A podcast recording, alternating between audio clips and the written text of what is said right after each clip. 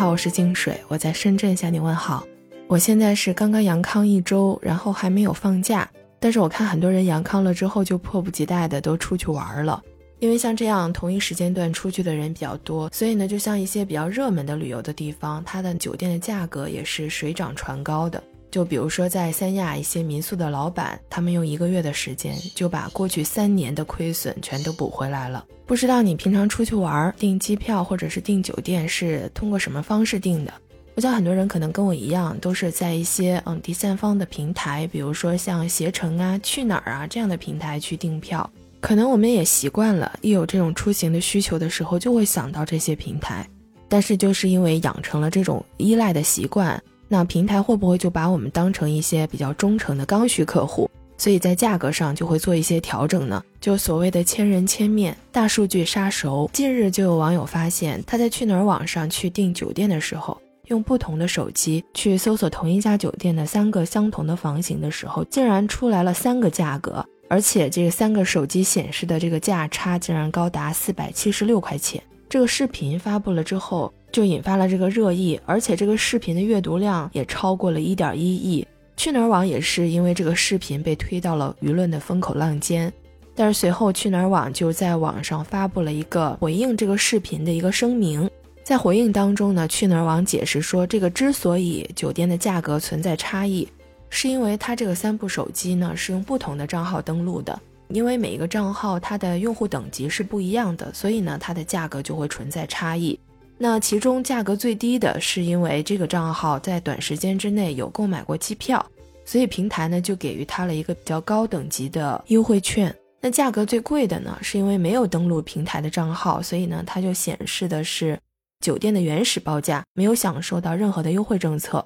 虽然去哪儿网发布了这个相关的声明，但是它并没有得到很多用户的认可，因为很多人自己也会去尝试，在不同的设备上用不同的账号去去查询这个酒店的价格，然后有的网友就发现哈，他们在预订北京王府井希尔顿酒店的时候，用那个铂金的会员订的价格就比普通会员的预订价格还要高出九十多块钱，然后又去搜索了另外一家酒店，叫橘子水晶，北京天安门王府井店。也是发现铂金会员搜索出来显示的价格要比普通会员的价格高出了七十多块钱。就网友自己实际操作下来查询到的价格，跟去哪儿网官方回应的好像并不是一回事儿。真是不查不知道，一查还有点惊讶。而且之前网友发现的价格不相同的这些问题吧，也不是个例，因为之前北京市的消费者协会。部就曾经发布过这种互联网消费大数据杀手问题的调查结果，那就有百分之八十六点九一的受访者有过这种被杀手的经历，而且呢，在一个投诉平台上，关于这种大数据杀手的投诉也多达两千多条。在二零二二年的两会期间，哈，法制日报就在微博上发起过，呃，全国两会你最关心的问题是啥？这样的投票，在评论区当中呢，就有网友这样提问。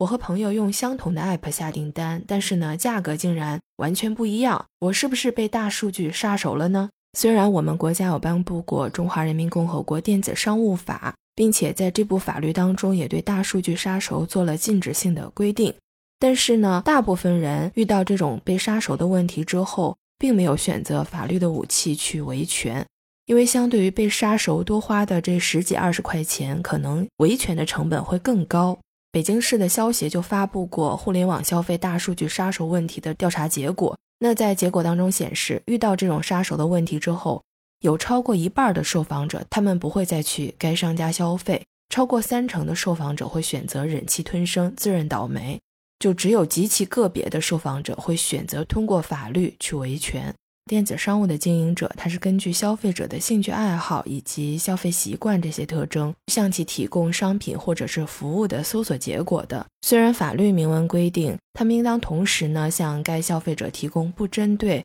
其个人特征的选项，尊重和平等保护消费者的合法权益。虽然有这样的法律要求，但是仍然不能保证所有的平台都是对消费者一视同仁、相同对待的。当你一旦成为平台的忠诚客户，你有这种刚需的消费之后，即便是适当的加价，消费者呢也可能不太在意，然后对于商家来说，这就是一个特别快捷的增长销售额的方式。那面对于近年来经常出现的这种大数据杀熟的案例，我们作为消费者应该怎么去应对呢？就是即便再信任这个平台，可能我们也应该去留一个心眼儿。相应的，就有律师给到这样的建议：大数据杀熟，它其实呢就是一种价格歧视。消费者是可以向这种市场的监管部门去举报或者是投诉的。那如果遇到这种情况的话，我们可以尝试去改变自己的啊登录的身份或者是账号，不定期的去卸载软件，减少这种使用次数。其次呢，还要保护好自己的用户信息，谨慎授权，避免成为这种大数据杀熟的目标。然后我们在消费的时候，最好还是要通过不同的手机终端。去进行货比三家，避免被平台杀熟。不知道你有没有遇到过这种被杀熟的问题？然后有没有拿起法律的武器来维权呢？欢迎你在评论区留言。今天的话题我们就先聊到这里，谢谢你的收听，我们下期见。